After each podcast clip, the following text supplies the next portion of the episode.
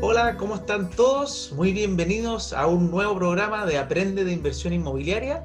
Estamos aquí en un programa muy especial donde estamos trayendo a un experto, a una persona muy experta, un muy gran amigo que siempre nos ayuda en todo lo que son temas tributarios, que yo sé que es un tema que a muchas personas los tiene con la cabeza sin saber qué hacer, porque a la hora de invertir en propiedades uno piensa que estas famosas frases del departamento se paga solo, eh, no es tan así, la verdad, después de ya un par de propiedades uno se empieza a dar cuenta que tiene varios, más que nada, no riesgos, sino que muchas responsabilidades que uno tiene que conocer desde el punto de vista tributario, entonces por eso estamos con don Ricardo Gutiérrez, que me gustaría, primero que todo, hola Ricardo, ¿cómo estás? Hola Francisco, eh, un gusto estar con ustedes. Tú sabes, soy un colaborador y un, un, admirador eh, de, lo que ustedes han hecho, de lo que, de lo que capitalizar.com ha hecho dentro de, dentro de este mundo del negocio inmobiliario. Han sido un aporte eh, muy, muy, muy, muy significativo. creo que han, han, facilitado a que muchas personas pasen a, ser, a enrolarse en este mundo de la inversión inmobiliaria. Así que felicitaciones.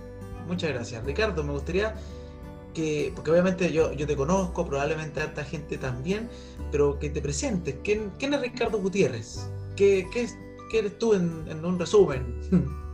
Ok. Bueno, eh, yo de profesión soy contador auditor. Eh, toda mi vida he sido especialista en la ingeniería de crédito.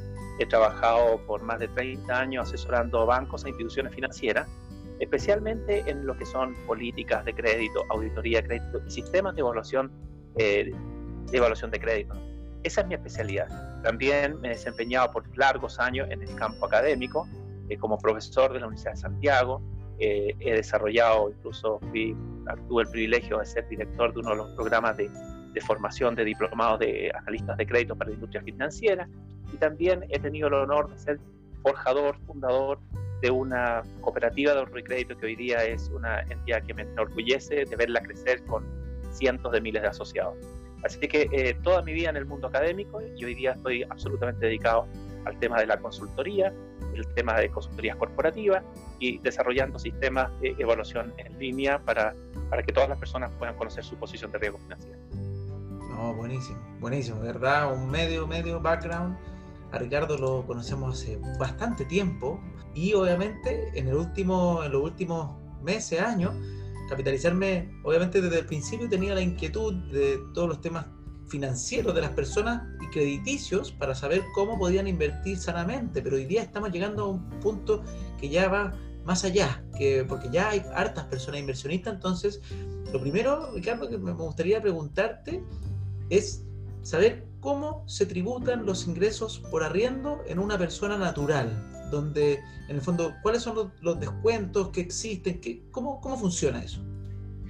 Mira, Francisco, eh, el tema inmobiliario, especialmente los activos de FL2, eh, tienen dos etapas, hasta el año 2010, de ahí en adelante y antes del 2010. Antes de la reforma de la, por la ley eh, la 20.445, que introdujo cambios en la forma de administrar tributariamente los, los activos de FLO, había un régimen en el cual estos activos tenían inmunidad tributaria. Todos los ingresos que generaban eran no constitutivos de renta, independientes si yo tenía uno, dos, tres, cien o 500 departamentos. Yo los explotaba y todo el ingreso era constitutivo no renta. Adicionalmente, tenían el privilegio de no ser masa afecta al impuesto de herencia. Ese atractivo hizo que mucha gente que compró departamentos y y utilizó este apalancamiento del crédito hipotecario, hoy día son dueños de, centenares de departamentos. Pero después del 2010 hubo una modificación sustancial en la cual se dijo que esta inmunidad tributaria solamente tenía tope de dos unidades. De ahí en más, de la tercera, cuarta, quinta, sexta y enésima propiedad, tributaban eh, bajo el régimen del impuesto a la renta. Entonces, estos cambios, estos cambios hoy día han afectado la forma de decidir cómo, cómo cómo involucrarme en inversiones eh, inmobiliarias. Lo que yo sugiero es siempre tener presente tres cosas para una persona natural. Son tres aspectos esenciales, lo económico, lo financiero y lo tributario. Estos tres elementos se conjugan y definen una estrategia que uno tiene que tenerlas presentes antes de invertir.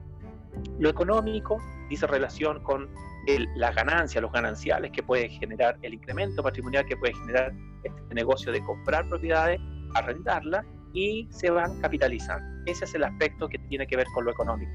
Lo financiero tiene que ver en la forma en que yo me apalanco, cómo yo financio este activo, ya sea con deuda, capital propio, combinación de AMPA, o incluso en la forma en que lo hago, con qué tipo de instituciones lo hago, que también no es menor. Y finalmente el tema tributario, porque hoy día, repito, a partir del 2010, ya superior a las dos unidades, empezamos a tributar. Y aquí cambió el escenario. Ahora, en, en este momento, en, en, tiempos de crisis, como estamos viendo hoy día, hoy día más que nunca hay que tener claridad sobre cómo nos puede afectar los impuestos si somos personas naturales. Las personas naturales que compren dos propiedades y las exploten, las arrienden, estas, estas rentas son no constitutivas de renta, por lo tanto no se declaran, no se pagan, tienen inmunidad tributaria. Esto es cuando Sin embargo, DFL2, obviamente. Claro, siempre, siempre DFL2. Ahora, ¿qué es lo que es el DFL2?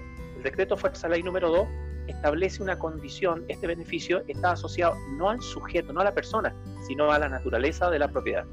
Si una propiedad tiene menos de 140 metros cuadrados útiles, se acoge por naturaleza, es un, es un derecho natural acogido a este DFL2. Entonces, este cuerpo legal permite entonces que tú compres una propiedad, sea nueva, usada, casa o departamento, si tiene menos de 140 metros cuadrados, el Estado supone que si tú lo explotas, lo arriendas, nada de esos ingresos son constitutivos de renta. Sin embargo, a partir de la modificación del año 2010, a partir del tercer, eh, tercera propiedad, uno empieza a tributar. Y aquí empieza a complejizarse un poco el escenario. ¿Por qué razón? Porque hoy día, cuando una persona compra dos, tres, cuatro, cinco o diez departamentos o diez propiedades, el Estado no establece el valor de las propiedades. Dice, y todo esto está en función al número de propiedades. Por lo tanto, hoy día, cuando una persona eh, compra dos propiedades y sabemos que va a estar en inmunidad de impuesto a la renta, eh, ok, fantástico. Pero si una persona compra 10 y vamos a suponer que cada uno de estos departamentos cuesta 2.000 UF y hace una inversión de 20.000 unidades de fomento, por las dos primeras que haya comprado, inmunidad tributaria. Y por las otras 18 tendrá que tributar y pagar un impuesto a la renta y como lo hace como persona natural, le afecta directamente al más gravoso de los impuestos, que es el impuesto global complementario. Entonces, el punto es, ¿cómo, cómo nos afecta? Bueno, nos afecta porque nos sube y nos aumenta la base imponible y aquí se produce un hecho tremendamente importante. Cuando yo, persona natural, tengo más de dos departamentos, esos departamentos, la ley dice que ha de tributar por el ingreso percibido. ¿Qué ocurre con esto? Cuando tú compras 10 departamentos y cada uno lo estás arrendando en 300 mil pesos, por decir algo, al año por cada uno vas a tener 3 millones 600 mil. Pero si son 10, tendrás 36 millones. Y si son 20, 70 y tantos millones. Ay, ay, ay, cómo te afecta el impuesto global complementario porque tiene tasas exponenciales. Entonces, allí viene un dilema, viene un, viene un problema que es de común ocurrencia, que la gente muchas veces no sabe cómo se declaran y cómo se pagan estos impuestos. Estos impuestos, todos estos ingresos que, que graba la renta se declaran en el formulario 22, en el código 955. Ahí debieran estar declarados todos estos ingresos. Pero aquí hay un problema. Muchas veces los contratos de arrendamiento son contratos privados y al ser contratos privados, el Servicio de Impuestos Internos no tiene esa información. Entonces, ¿qué es lo que hace el servicio? Le hace una propuesta a través del portal de Servicio de Impuestos Internos en que el contribuyente tiene que declarar, decir, sí, estoy de acuerdo, eh, acepto la declaración de impuesto interno. Pero, pero lo que veo que está ocurriendo es que mucha gente no sabe que los ingresos sobre la tercera, cuarta, quinta o décima propiedad tiene que el contribuyente declararlo en esta línea, línea 5, el código 955. Y muchos no lo hacen porque no lo saben, creándose una contingencia tributaria de, impacto importante. Hace pocos días atrás tuve eh, contacto con una persona que tenía seis departamentos y que los había arrendado y que nunca había declarado los ingresos percibidos. Y solo en un año tenía que incrementar su ingreso en más o menos unos 30 millones. Esos 30 millones, al ir al impuesto global complementario, le serían como 9 millones de impuestos a la renta. Estaba desesperado. Le pregunté cuándo los había comprado y lo había comprado hacía 5 años. Y hacía 5 años venía arrendándolo. Por lo tanto, la contingencia tributaria no es por el último periodo, es por los últimos seis años, porque la norma tributaria establece que el Servicio de Impuesto Interno te puede hacer pagar impuestos hasta por un periodo de seis años. Por lo tanto, el impacto tributario, por no, haber, no haberse tomado la precaución de conocer la norma o definir una estrategia, hoy día está saliendo más cara la vaina que el sable. Mira, súper, súper importante. O sea, los ingresos como persona natural entran en el hogar complementario. Y ahí voy a, la, segunda pregunta, entonces, que para una persona que tiene dos DFL2 ya y va, a empezar con su tercer departamento, ¿conviene declarar los ingresos como persona natural o conviene armar una sociedad o, iniciar actividades en el fondo? ¿Qué, qué convendría si yo voy por mi tercera propiedad? ¿O depende? Mira, esa pregunta es clave es clave y determinante. ¿Por qué razón? Porque aquí cuando uno asesora a un, a un, a un inversor, lo primero que uno tiene que saber es cuál es su, cuál es su visión, a qué se quiere que dedicar. Porque si quiere comprar un tercer departamento porque, porque tiene ahorros, porque, porque ve que es una buena inversión, pero su visión está orientada a tener 3, 4, 5, 6, 10 o en el, o en el tiempo dedicarse y, y, y, y explotar un número importante de departamentos, claramente que ser persona natural es el peor de los errores, es el peor de los escenarios, lejos lo peor.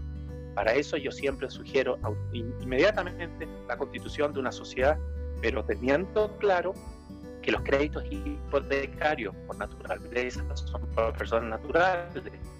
Por lo tanto, nos vamos a encontrar con la dificultad de que qué institución financiera entiéndase banco, entiéndase cooperativas de crédito, entiéndase una mutual, una compañía de seguro. ¿Quién va a estar dispuesto a financiar con crédito hipotecario a una persona jurídica? Entonces, ahí nos topamos con un problema de orden práctico, de orden de naturaleza crediticia. Entonces, eh, repito, aquí hay un tema, cuando una persona quiere dedicarse porque lo ve como una buena, buena, buena inversión, yo le sugiero una estrategia de consolidación que, cada, que compre los dos primeros departamentos y cuando quiera un tercero, que ojalá intente vender uno de los que ya tiene, tenga más de un año para que no lo pille el artículo 18 de la habitualidad, e, ir comprando activos de mayor valor. Cosa siempre no salirse de los dos, de las dos propiedades, y en vez de ser de 2.000 UF, que sean de 4.000, 5.000 y tiene inmunidad tributaria permanente. Entonces, depende, depende de los objetivos. Si alguien se quiere dedicar como propósito a las inversiones con activos de FLO de largo plazo y en forma recurrente, obviamente debe constituir una sociedad, una sociedad para tributar en primera categoría y, acogerse al beneficio de, lo que esto implica, pero teniendo claro que se va a tomar con una dificultad práctica. ¿Qué institución financiera le va a dar un crédito hipotecario a una persona jurídica para que se dedique a este negocio? Entonces, ese es un problema de orden práctico. Entonces, ¿qué sugiero yo? Yo sugiero más bien la concentración siempre en dos propiedades e ir incrementando el valor de estos, de estos bienes en forma incremental. Eso es lo que yo le llamo ciclos, que es ir haciendo ciclos de compra. Exactamente. Yo creo que ese es como el, el, proceso, repito, para personas naturales que lo que quieren hacer es apalancarse con, con, con crédito hipotecario para hacer una buena inversión personal. Ese, ese es el camino. Más y, Ricardo, ¿sí?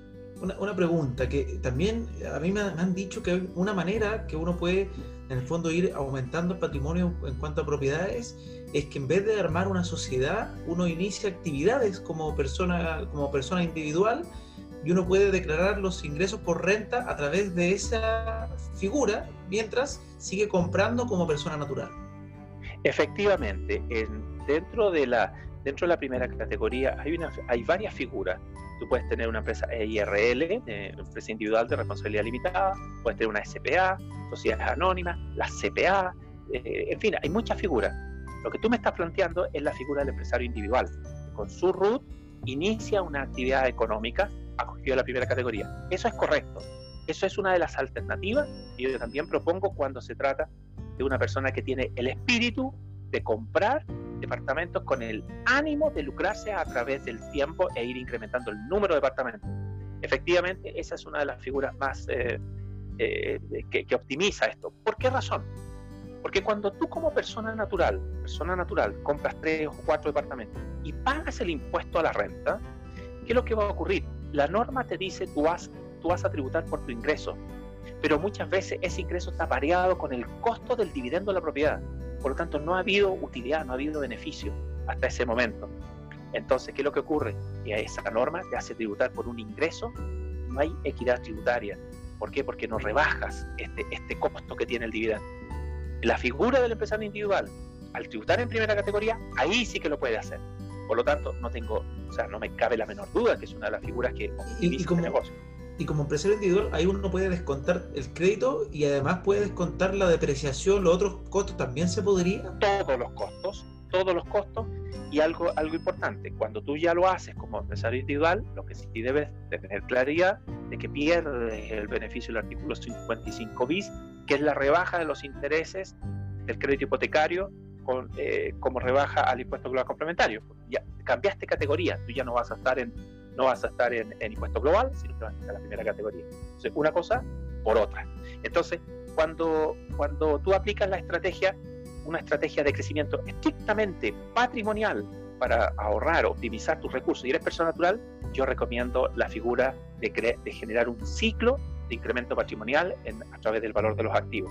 ¿Por qué? Porque nunca jamás vas a tributar, nunca jamás vas a pagar ningún tipo de impuestos de renta y además vas a tener el beneficio del 55 bis que te permite rebajar 8 UTAs de tu base imponible. Y eso, y eso, dado que tu ingreso por arrendamiento no va a ser renta, eso sí que es positivo, eso sí que es... Eh, Porque en el fondo tienes ingresos libres de impuestos no declarables en el fondo y tu valor complementario se ve reducido gracias a los créditos. En un tope, obviamente, de, en un tope mientras uno esté en, una, en un rango de renta menor a, a 90 euros. Exactamente, exactamente. Entonces, entonces, hay ciertos bemoles. Ahora, 55 bis también tenemos que tener presente que tiene un tope. O sea, eh, cuando alguien gana más de 150 UTAs como base imponible, no tiene derecho. O sea, todos estos elementos se tienen que ir estudiando caso a caso. Esto no es una regla general. El negocio eh, inmobiliario no es, una, no, es como este mito de compra propiedades, se pagan sola y no tributan. Eso no es así. Eso no es así. Aquí cada caso, cada caso es particular. El negocio inmobiliario es por definición, yo creo, uno de los mejores negocios de incremento patrimonial de las personas. No creo que haya otro. Bajo nivel de riesgo, administras tú tus activos. Si tienes solo dos propiedades, eh, es manejable buscar un arrendador, un, arrendatario, perdón, encontrar un, buen, un buen sujeto de confianza como para arrendarle la propiedad. Por lo tanto, insisto, aquí depende de los objetivos que tenga eh, este inversionista. Y cada uno de ellos va definiendo la estrategia en términos de lo económico, lo financiero y lo tributario. Cada caso es particular. Pero sí hay una cosa importante. Creo que el mejor negocio para incrementar el patrimonio de manera espontánea sigue siendo el bien raíz. Perfecto. Uy, y una pregunta.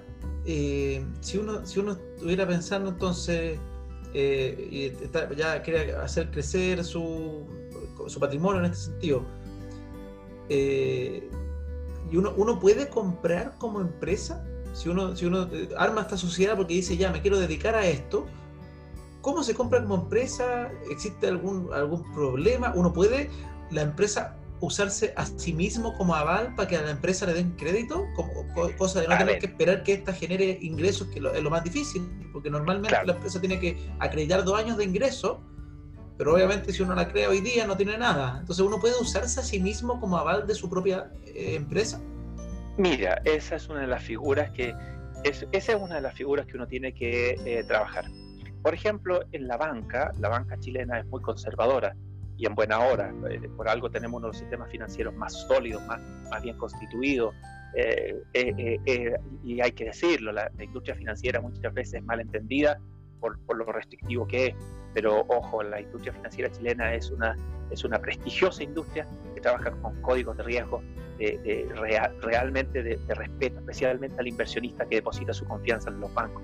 Por lo tanto, atendiendo a eso, también hay compañías como compañías de seguro, hay compañías mutuarias que tienen una política un poquito más permisiva y con ellos es posible cuando tú eres empresario individual. Como eres individual, tú como persona natural, al ser aval, estás haciendo fuerza entre la, condición de, tributar como empresario individual y al ser aval, eh, claramente que te, que te facilita la obtención de crédito, porque sigue estando en ti, en tu persona, la capacidad de, y la responsabilidad del cumplimiento eh, crediticio. Por tanto, hay, hay opciones, hay posibilidades de hacerlo. Lo que sí, repito, son un poquito más restrictivas. No es tan llegar y decir, oye, voy a crear una sociedad y ahora voy a pedirle crédito a los bancos. Eso, ahí es donde yo digo la alerta roja. Eso no es así. Esto, esto, tiene un poquito más de bemoles. Pero es factible, efectivamente, como tú lo indicas, eh, se puede hacer. Porque si yo, como empresario individual, eh, que voy a tributar en la primera categoría, pido un crédito y yo a su vez soy aval, todo se conjuga en una misma persona. Entonces, eh, repito, en ese sentido, la posibilidad de conseguir financiamiento siendo o tributando en la primera categoría es factible. Buenísimo. ¿Y, existe esta forma de hacer traspaso de los créditos personales a mi sociedad? O, uno los deja como persona, como nombre natural? ¿Cuál, cómo, cómo se, se, puede hacer algo así como que uno dijera, hola, yo tengo mi sociedad que está formadita y ya tiene, por decir algo, la, tengo armada y, quiero traspasar mi deuda para allá para yo quedar limpio. ¿Eso existe? ¿Se puede? Eso es muy complicado. No, eso, eso un poquito porque ahí estamos hablando de una innovación crediticia. O sea, si yo tengo un crédito personal, eh, esto no es llegar a ir al banco y decir, ahora traspásemela a mi sociedad. no, cuidado, las políticas de la banca, repito, son muy restrictivas. No es tan así. Si yo soy empresario individual o me constituí como empresario individual y voy a un banco en la cual me conoce eh, y sabe que yo voy a ser aval eh, único y, bueno, y, tengo mi empresa individual, la confianza y pasa a ser el factor decisivo. No a, no a todo el mundo yo creo que un banco le va a abrir las puertas que lo pueda hacer. Pero entendemos que cuando, cuando la calidad del sujeto de crédito, en este caso el empresario individual, eh, es calificada y, tiene confianza, creo que sí, que es factible. Y de hecho conozco muchos casos que así ha ocurrido. Pero repito. Y ahí quedan libres para poder pedir de nuevo en el fondo. Exactamente. Pero va a depender del sujeto que sea, o sea, esto es un caso. Y de la entidad financiera, claro. No, no, no es. Esto, estas son cosas especiales, son, estamos hablando de la excepción, no es la regla general. Recuerda que ser sujeto de crédito es ser sujeto de confianza. Por lo tanto, no, no por el hecho de ser empresario individual voy a ir a un banco y voy a innovar la deuda para que la tome la, compañía, la, empresa. No, eso no es así. Eso, eso tiene, tiene bemoles. Perfecto, perfecto. Y, y ah, bueno, ya, ya esta me la respondiste antes, que te iba a preguntar cuál es la estructura eficiente para tener más de dos propiedades, y ahí tú me estás diciendo que finalmente existe la opción de la sociedad o esta otra de armarse como empresa, empresario individual. Ambas son eficientes. Una vez tú me comentaste que la de ser empresario individual tenía algunos bemoles diferentes a la de armar una sociedad. No sé si podemos... Eh, claro, claro, efectivamente. Por ejemplo, si yo eh, voy a tener una, una, sociedad limitada o una IRL o una, una SPA que se dedique a la administración de los activos, una cosa, una cosa es administrar los activos de la cual yo soy propietario y otra es ser propietario y administrador de sí misma. Yo insisto, el punto clave cuando uno constituye una, una sociedad eh, de responsabilidad limitada o una sociedad anónima, el problema está cómo obtengo el crédito. ¿Para qué? Para que el pago del dividendo lo pueda imputar como gasto necesario para producir la renta. Ah, Ahí tiene que dar el crédito a nombre de la sociedad. Claro, Esa es la parte difícil que se puede, pero hay que trabajar. Ese es el punto neurálgico. Y probablemente es, difícil empezar, pero me imagino que una vez que tiene varias, esto ya empieza, eh, las mismas propiedades acreditan los ingresos de la, de la sociedad. efectivamente, y también influye algo que es muy importante. Si tú como sociedad, tú dices, mira, tengo una sociedad de inversión y quiero comprar departamentos para renta, y tengo, no sé, no, un 10%, sino que tengo un 40% de pie o un 50% del valor, yo creo que los bancos te van a atender, te van a atender hasta con un cafecito, no tengo la menor duda. ¿Por qué? Porque, porque ahí estás, estás, demostrando un patrimonio, estás demostrando eh, una, un anclaje en, el negocio. ¿Me entiendes? El concepto de, de, de, anclaje, el concepto de leverage, que también es importante. Recuerda que cuando un banco te dice, te pido el 10% de pie, te está dando un leverage de 10 puntos. O sea, por cada peso que yo puse me presta 10. O sea, eso es un indicador tremendamente importante y que hay que tenerlo presente. Por eso que no es tan, no es tan eh, la panacea de pensar de que me voy a constituir en una sociedad y voy a pedir los créditos por la sociedad. Eso o sea, por ejemplo, quizás si una persona tiene unos ahorros grandes, por ejemplo, 50 millones de pesos, uno podría armar la sociedad con ese patrimonio dentro de la sociedad inicial, una cosa claro. así y es ocuparlo como palanca a los bancos e ir pidiendo crédito en el fondo de. Y, bueno, y ahí entre otro mundo que yo desconozco, pero entiendo que ahí uno puede además pedir un leasing, que ahí la propiedad no, ah, queda, la deuda no queda a nombre de la sociedad, entonces es, maravilloso porque te deja pedir más, creo, algo así entiendo, pero te dejo la duda, la inquietud. Claro, mira, ahí entraste en un tema estrictamente financiero y que tiene que ver, repito, lo financiero tiene que ver cómo yo financio mis activos, cuál es mi relación deuda y activo. Y hay ciertas, eh, en Chile existe la figura del leasing habitacional, que es tremendamente atractivo, especialmente para la primera vivienda, para la gente que, le ha costado, que, no sabe cómo partir con su primera vivienda. El leasing habitacional es una, es una figura eh, tremendamente atractiva porque tiene, si tú compras una propiedad de hasta 2.000 unidades de fomento, tú te vas a hacer un contrato de arrendamiento y hay un subsidio muy importante, muy importante, que incluso es superior a los subsidios de renovación urbana, de todo esto que, se, que han aparecido. Eh, el leasing habitacional es una figura tremendamente atractiva, pero es una estrategia financiera distinta a la pedir un crédito, porque ahí tú estás arrendando, arrendando y una vez que terminas de pagar la última cuota pasas a ser propietario.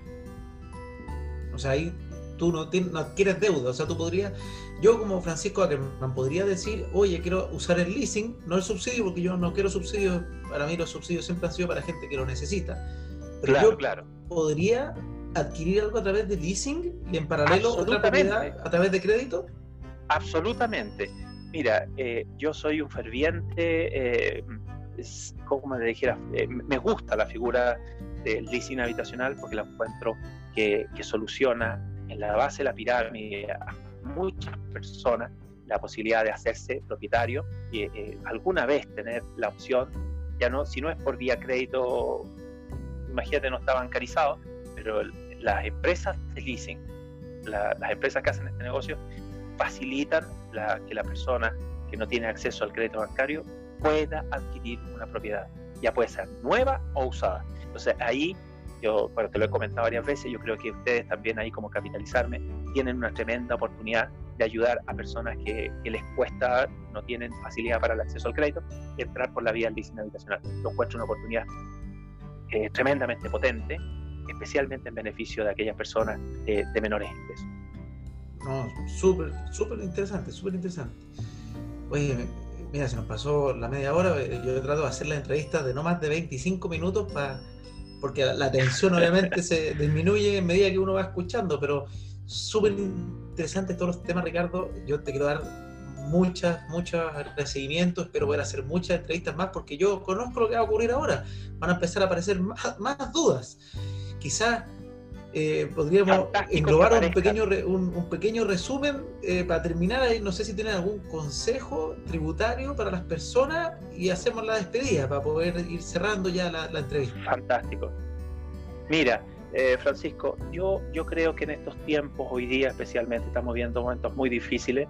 La humanidad está viviendo una crisis, una crisis global de imprevisibles consecuencias. Yo creo que hoy hay palabras que, nos van a marcar la vida. Una de ellas es la austeridad, la prudencia y la solidaridad. Yo creo que hoy día, en estos tiempos, pensar muy bien y especialmente a aquellas personas que por alguna razón hemos tenido el privilegio de involucrarnos en el mundo financiero y que hemos eh, trabajado en el campo de la consultoría y la asesoría, tenemos la oportunidad de ser un poquito más, más cercanos a las personas. Yo creo que eh, como consejo general es que todas las personas que quieran dedicarse a, comprar activos de FLO, que se acerquen a capitalizarme.com, se acerquen a ustedes y poder darles una respuesta, pero ajustada a cada uno de ellos, pero con sentido de prudencia. Recuerda, estamos entrando en una crisis de imprevisibles consecuencias. No sabemos cuándo va a terminar ni el impacto económico. Por lo tanto, repito, del factor económico, financiero y tributario se conjugan en un todo. Entonces, como concepto es, es eh, conocer, eh, estudiar, eh, escuchar, no solo una opinión, escuchar varias opiniones, estar atento, eh, aprender de este negocio. Entonces, una de las cosas que yo sugiero como término es que cuando tengamos una duda, plantearla, porque una duda, por regla general siempre, identifica, cuando alguien hace una duda, identifica muchas más personas. Ojalá poder recoger todo tipo de inquietudes y tener una, una la oportunidad de ir conversando y resolviendo temas puntuales que de ahí yo creo que pueden salir buenas prácticas para futuros inversores inmobiliarios. No, buenísimo Ricardo, de verdad, eh, muchas, muchas gracias por participar. Como siempre tú sabes, te dejo invitado a que ingreses a la comunidad de Capitalizarme de Facebook, donde siempre está... Yo estoy invitando constantemente a actores de la Siempre hay algo que aprender si uno, uno va creciendo en conjunto. Yo soy partidario de la teoría de que el, conocimiento colectivo tiende a ser mejor que el individual, aunque uno tiende a tratar de, buscar gurúes, para mí el colectivo siempre sabe más. Entonces nos, encanta el concepto comunidad y a todas las personas que están escuchando, como siempre, pueden ingresar y saber más de todo en www.capitalizarme.com, en nuestra comunidad de Capitalizarme en Facebook, también en nuestras redes sociales, Instagram, el blog de Capitalizarme, YouTube. Estamos subiendo constantemente contenido para ayudar a las personas a cambiar su vida a través de la inversión inmobiliaria y obviamente queremos tocar todas las patas posibles para que la gente haga las cosas bien, porque como dijo Ricardo, hay que tener prudencia. Nosotros hace rato estamos hablando con voz más fuerte este tema de de no creer en la magia de, las propiedades, porque no es una magia, no es una magia, esto es una inversión y como toda inversión tiene riesgos, hay que hacer las cosas bien y uno, si las hace bien, va a tener muchos beneficios, pero hay que hacerlas bien. Exactamente, y para eso mejor herramienta que el conocimiento no hay. Y lo, otra cosa importante es escuchar la experiencia. Eh, eh, el aprendizaje no solo es por la vía teórica, también pragmática las cosas, lo, que ha ocurrido, aprender de los hechos, aprender, como me decía un, destacado profesor en la universidad, el hombre inteligente es aquel que es capaz de aprender a partir de la experiencia ajena. Eso siempre me ha marcado. Siempre la experiencia es un factor decisivo, hay que escuchar, hay que escuchar mucho más de lo que uno, uno que el impulso que, que te mueve a hacer las cosas. Hay que escuchar, hay que aprender, hay que estudiar, hay que estar atento a la opinión de los expertos. Bueno, Ricardo, nos despedimos. Muchas, muchas gracias por todo. Adiós. Ok, chao. Saludos a todos.